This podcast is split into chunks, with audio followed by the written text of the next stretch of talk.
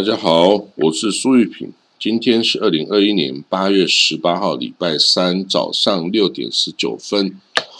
呃，我们继续看到这个阿富汗哦，这个政权轮替哦，那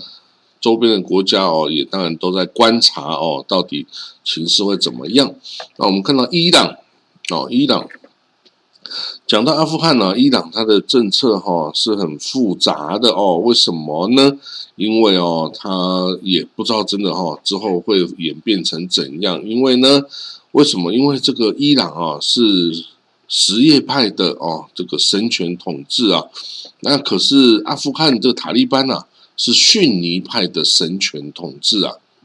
那什叶派跟逊尼派哦，在这个虽然都是伊斯兰教啊，可是他们彼此是非常敌对的哦。这两个宗派哦，是这个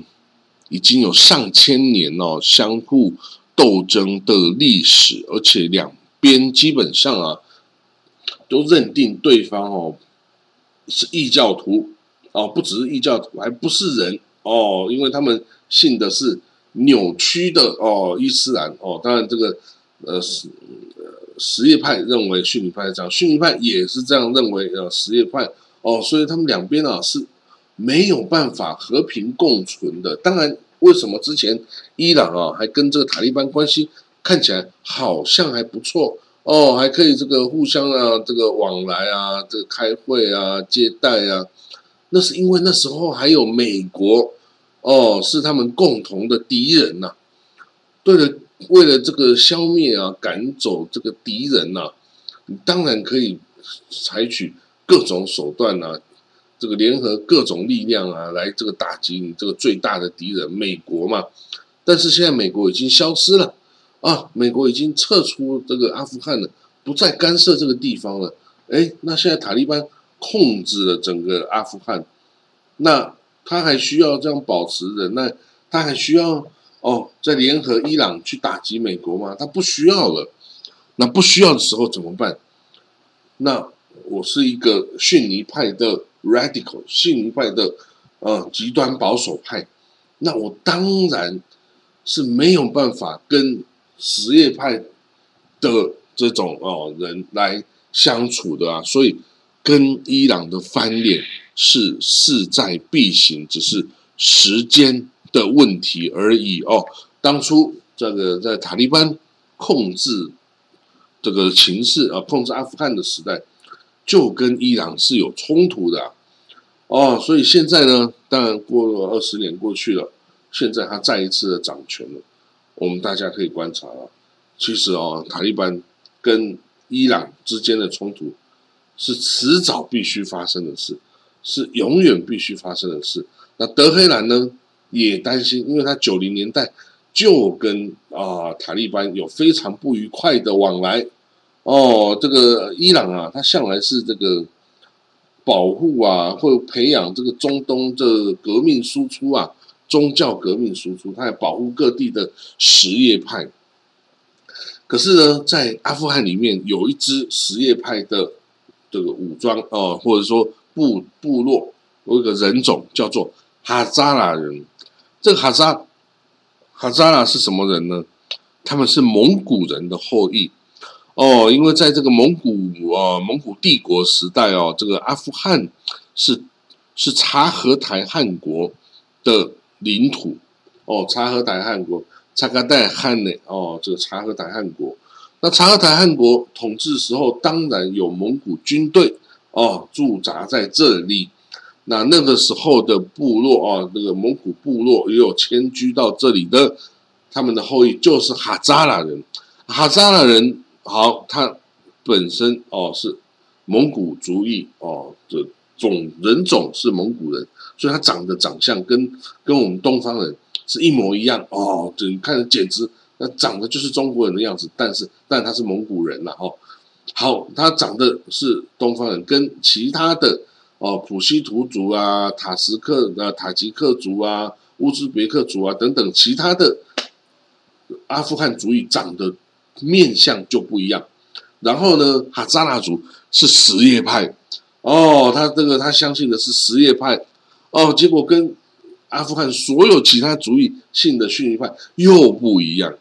哦，所以这个哈扎拉族哦，向来就是在阿富汗里面最受到排挤、迫害跟杀害、屠杀的一个种族，一个弱势的少数族裔哦。那可是呢，伊朗就是要挺他哦，伊朗是是很想要保护。这个哈扎尔族虽然那个族裔跟他是不一样，是蒙古人，可是他是什叶派啊。伊朗就是保什叶派的，他必须保哈扎拉。他们保不住哈扎拉，他就会让其他中东地区的任何什叶派对伊朗失去信心。所以伊朗必须要保住哈扎拉。哦，这个这个这个这个小支派。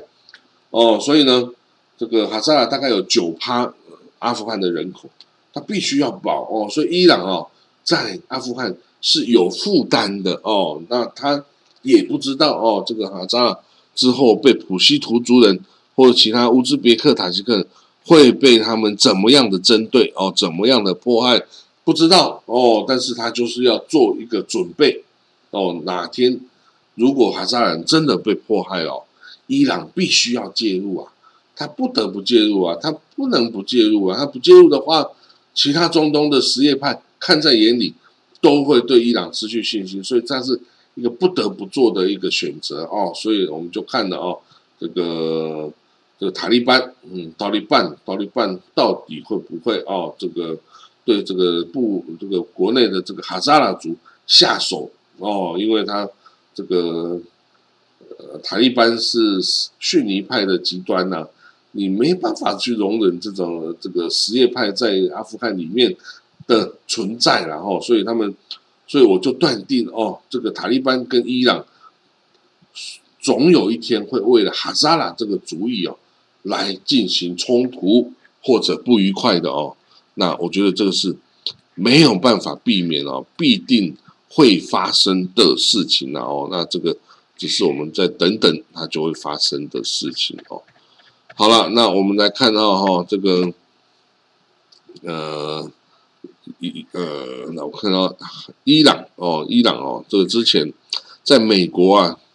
入侵哦这个阿富汗的二十年期间哈，这伊朗啊跟这个塔利班的紧张关系啊是发生了变化哦，那他这个呃，因为是同样是敌对美国的啦哈，所以现在伊朗就跟塔利班哦变成。好朋友哦，好朋友。那不过伊朗当然他现在哈，他有强调了阿富汗有种族宗教多样性。哦，这一点希望这个塔利班要尊重然后啊，这个当然他是为了这个哈萨拉人而而而出生的然后那他现在呢，伊朗啊也没有撤出哦阿富汗，他没有将这个使领馆撤撤离。那这个塔利班哦也承诺啊保护这个伊朗的这个使领馆的安全。哦，不过他没有承诺要保护 哈萨拉人的这个安全哈，因为他是他的国民，他认为这个哦当然不应该外界像伊朗不应该来够干涉嘛哦，可是这样到底会怎么样哈？我们可以观察伊朗跟这个塔利班关系的变化哦，这个肯定很有趣。那塔利班哦，这个举行了哦胜利之后首次新闻发布会哦，这个新闻记者会了哦。那他们宣布哦，希望跟其他的国家保持和平的关系哦，然后他们也会尊重在伊斯兰法律的这个框架内尊重妇女的权利哦。他说呢，我们这个我们塔利班啊，不想要有任何内部或外部的敌人。哦，来盯着我们啊！准备，他说呢，这个女性哈，阿富汗女性将被允许工作与学习。哦，他们会在社会中非常的活跃啊，但是这必须是在啊伊斯兰的架构之下哦取得哈，所以还是必须要尊重伊斯兰的这个教法哦教规。那至于谁来评断哈哪些行为是可以的，那。恐怕就是塔利班的这个的这个宗教的法官的啦哦，那他说那个塔利班哦，发言人说塔利班不会对前政府的士兵啊，或者是西方支持的这个政府的成员啊，寻求报复哦。那他也会特赦所有阿富汗前政府的士兵，以及为国际这些部队哦工作的阿富汗人，包括承包各种承包商跟翻译人员啊等等哦。他说没有人会伤害你们的，没有人会去敲你的门，不要担心。那另外他也说呢，私人的媒体哦，在阿富汗可以继续保持自由和独立哦，然后。他说：“塔利班哦，在我们这个文化的这个范畴内，我们也会致力于这个媒体啊的宣传哦。所以呢，这个阿富汗这个塔利班的发言人哦，他在这个记者发言会里面呃的表示哈是很温和啊，温和的展现哦。然后他也说，这个他下令哦，阿塔利班下令所有的阿富汗前政府的公务员。”都回去上班哦，都回政府上班哦。这个跟我自己哦昨天的啊预料是非常相近的，因为他要维持一个政府啊，如果他不要重新来设立一个政府，那他就必须把前政府的所有人找回去上班，这样他就可以直接的哦，立刻的顺利的接管所有政府的事务哦。如果他说好，我这些人全部赶走，我重新来建一套政府的体制哦。当然，这样子是控制起来是更为这个顺利了。可是他就没有办法这个好好的接下来所有的啊这个行政的各种方面的资源哦。这样子会是哦会是很辛苦的一条重建路哦。但是只要他把这个原班人马找回来。他是可以立刻、立刻的哦，立刻的这个开始重新的让政府开始运作哦，这是成本最低的一种方法。然后，所以这个喀布尔呃，这个塔利班哦，这个也算是聪明呐哦，他他有知道哈，他知道什么样是对国家哈最快最好恢复常态的一种方式哦，那。可是呢，这些西方国家哦，这个当然他还是很担心哦。这些西方国家还是纷纷的要把他们的使领馆人员跟之前为他们工作的阿富汗人等等赶快撤离喀布尔哈。所以这个在喀布尔国际机场哦的这些撤离行动还是在继续哦。塔利班其实塔利班呢是反对阿呃这个阿富汗人离开的哈，他希望。所有人都留下来接受我的统治哦。不过当然很多人很害怕哦，不想要冒这个风险，赶快要这个出逃哦，这个以免哦这个被塔利班的这个抓到哦，他们之前帮助过外国人啊等等哦，就会就会迫害他们哦，所以他们还是很担心哦。所以呢，这些欧美国家的这些航班啊，哈，这些军机啊，哈，都还是。纷纷的飞到了喀布尔的国际机场，然后呢，就纷纷的这撤离哦，包括这个荷兰的飞机啊，捷克的飞机啊，啊，包括这个卢森堡跟那个比利时也会派一架军机过去接，然后那个阿联大公国哦也是一样哈，那这个美国更不要说美国了哈，美国军机哦跟民用飞机也是这个频繁的进出喀布尔，再继续撤离。哦，继续撤离哦，更多的人哦。那德国这个也是要派三架飞机哦，去把这个人撤走。那哦，所以所以这个其实，在机场方面还是有这个通往海外的一条路哦，但能够维持多久哦，我们不知道哦。如果要逃，赶快逃哦，这个不能迟疑哈。很多事情你可以看到，很多事情是不能迟疑的哦，一旦迟疑。哎，机会跑掉，你可能就是就全家就受难了，然后所以哈，要要很要眼光要快很准哈。那当然，这个伊朗，伊朗哦，他说我驻喀布尔的大使馆要保持开放哦，我不但不撤离，我还要继续开放，然后那这个德黑兰哈，我刚刚已经讲过很多了哦，他真的要。哦，想一想哈，到底这个是未来哈，他跟塔利班的的这个歧义啊，要怎么解决？这个歧义是老实说，是没有办法解决的啊，这歧义是不可能能够解决的哈。你如果相信这个什叶派跟逊尼派有一天可以和平共存，我跟你讲，你就是太太幼稚了啊，是不可能能够和平共存的。两边只有你死我活而已，没有和平共存这个选项啦。哦，因为这个什叶派跟逊尼派，他们已经互相残杀对方一千多年了啊，一千多年了，这个仇恨呢，就是他们这个宗派立足的一个基础，你不可能能够放弃掉哦。嗯，好了，讲太多这个阿富汗了，我们讲一点别的吧。哦，这个约旦。哦，跟以色列啊，他们签署一个农业协议哦。为什么呢？因为马上要来的这个新年哈，这个犹太的新年是哦第七年，就是 Shmita Shmita 的一一年哦。那以色列的土地啊，这个每七年都必须休耕一年，呃休耕一年哈，因为这个这个就是像安息日一样嘛，到了第七天必须要休息一天呢。那这个种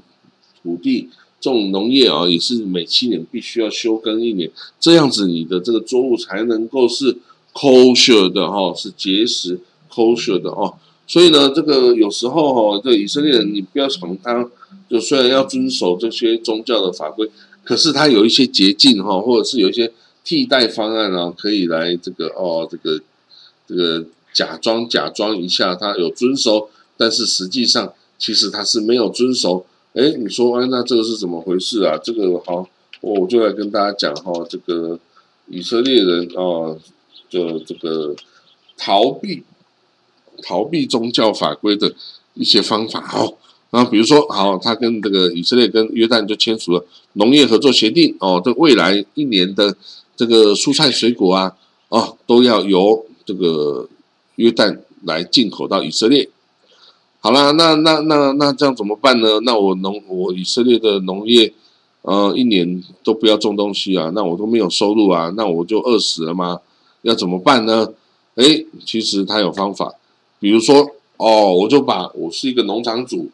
哦，我是一个农场主啊，我是一个犹太人嘛，所以我不能在这第七年再种东西。哎，那可是我就可以找一个不是犹太人的啊，这个基督徒啦，还是穆斯林呐？那我就假装把我的土地卖给他一年，哦，这当然都是要讲好啦，契约契约都要打好啊，你不能就从此就被他吞吞掉这块土地啊。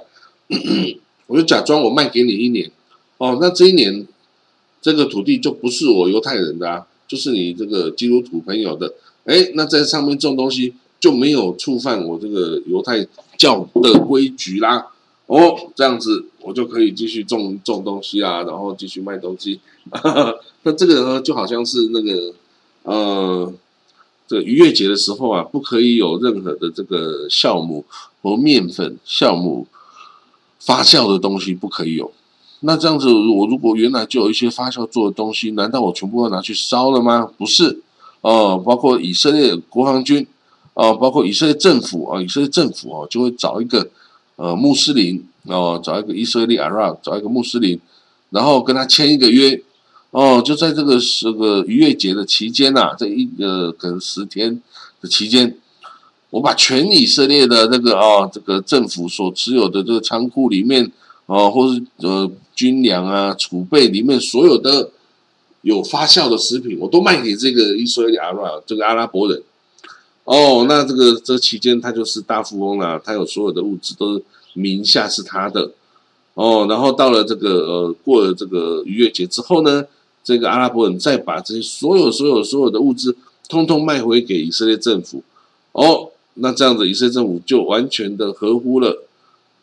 这个宗教的教规。哦，我不持有在这个有逾越节期间不持有任何发酵的食物。哦，这个基基本即使是粮食。呃，储备等等都都是一样哦，所以呢，就规避了这个这个宗教规。当然，我们觉得，哎呀，那你这个就是掩耳盗铃嘛，你这个就是假装这个假的有点太假了吧？但是为了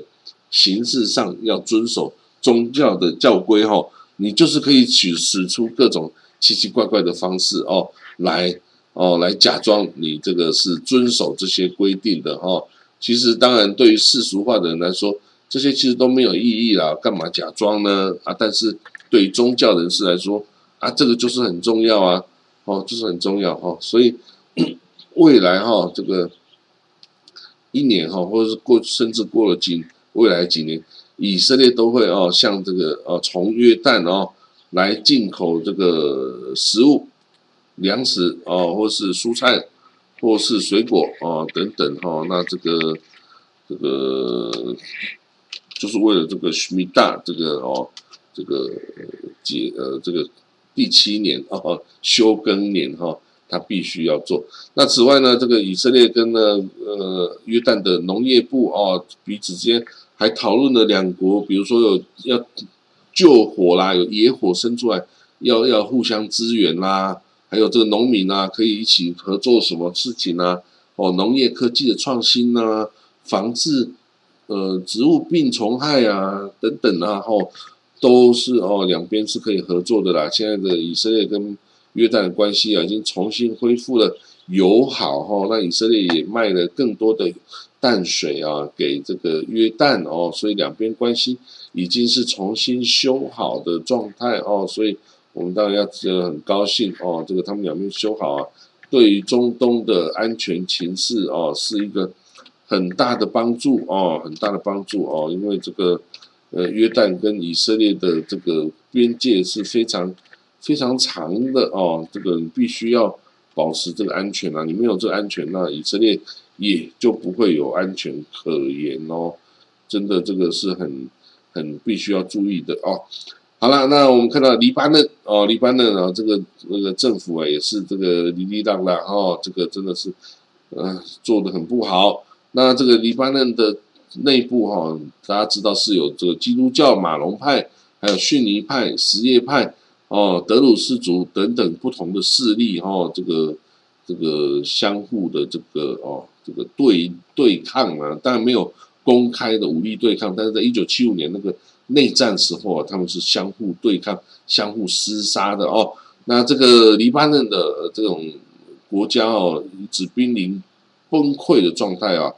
也引起了这个基督徒这个教教派的啊，这个党派的这个不满哦。那他们甚至哦，有一个基督教的卡塔夫这个 party 这个党派啊，认为哦，现在是应该以一切手段来推翻黎巴嫩政府的时候了。啊，为什么？为什么你要推翻？啊，推翻了怎么办？你要负责这个经营这个国家吗？啊，当然这些人就是先推翻了再说啊，自己之后怎么样，那关我屁事啊，对不对？这个这个，哎，所以呢，OK，Anyway，这个这个基督教的卡塔夫党就呼吁啊，我要来这个推翻的这个一点都没有起作用的黎巴嫩政府哈，啊，这个黎巴嫩的总统。米歇尔·奥恩哦，米歇尔·奥恩哦，他也是这个被呼吁说应该要辞职哦，然后呢，这个联合国安理会要想办法来救救救救我们这个黎巴嫩啊，我们的黎巴嫩就是被这些这些犯罪恐怖分子实施种族灭绝哈，他们要把我们的是全部让我们活不下去啊，那这样子就是种族灭绝啊，哦，所以呢，应该这个国际社会也要介入啊。然后呢，这这政府哈，黎巴嫩政府现在既然你都什么事都干不了，那你就赶快滚蛋吧，不要在这里卡在这边哦，然后什么事都干不了哈，那你这样还在这里有任何的意义吗？没有任何意义哦。所以呢，他说要赶快来做点什么了，然后你如果再不做什么，越来越这个黎巴嫩这国家。越来越糟糕，越来越倾向于啊崩溃的这个底线哦，那真的是不知依于湖底啊。那好，我们看到下一个消息啊，这个我们以色列的啊，他就说我们不能再忽视这些反犹太复国主义的犹太人的哦，就是指的是那些哈雷蒂哦，这个外这个极端正统派啊，有很多犹太人，他们是认为。这个犹太复国主义是违法的哦。那个，因为上帝没有说一九四八年犹太人可以复国哈，应该是要等待弥赛亚到的时候啊，犹太人才可以复国啊。可是这犹太复国主义这扎样尼人的人呢，他们在一九四八年就偷偷的就先没有照上帝指示，他们就偷偷的把以色列给复国了。所以在这些极端正统派的人来说啊，以色列这个国家哦，基本上就是一个违法的政权呐，是不应该存在的一个国家跟政权哦。所以呢，他们就很反这以色列政府啊，反以色列的各种作为哈。那这个也显然是没有人去跟他们好好的沟通啊，这个就是沟通一下的问题啊，这个有很困难吗？但是呢，当然这个呃，就是没有好好的去沟通哦，大家都想说他们这些人就是笨蛋，就是骗子，就是就是脑袋有问题。明明以色列已经复国了，他还假装不要哦，那这个他们可是你越这样子哦，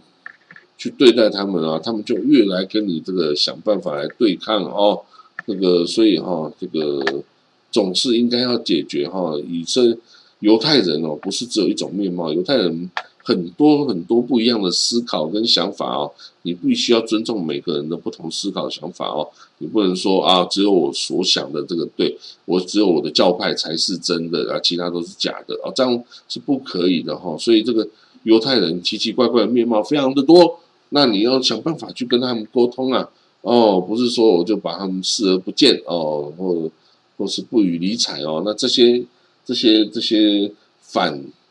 这个犹太复国主义的这犹犹太人哦，通跑去跟巴勒斯坦人混在一起啊，然后一起来抗议以色列的存在哦，这样也是不应该有发生这样的事情的哦。所以，其实现在有人有看到这些事情，想要来做一些努力哈，来改变这些情势哦。那我们当然也是觉得应该要支持他们哦，想办法哦，去这个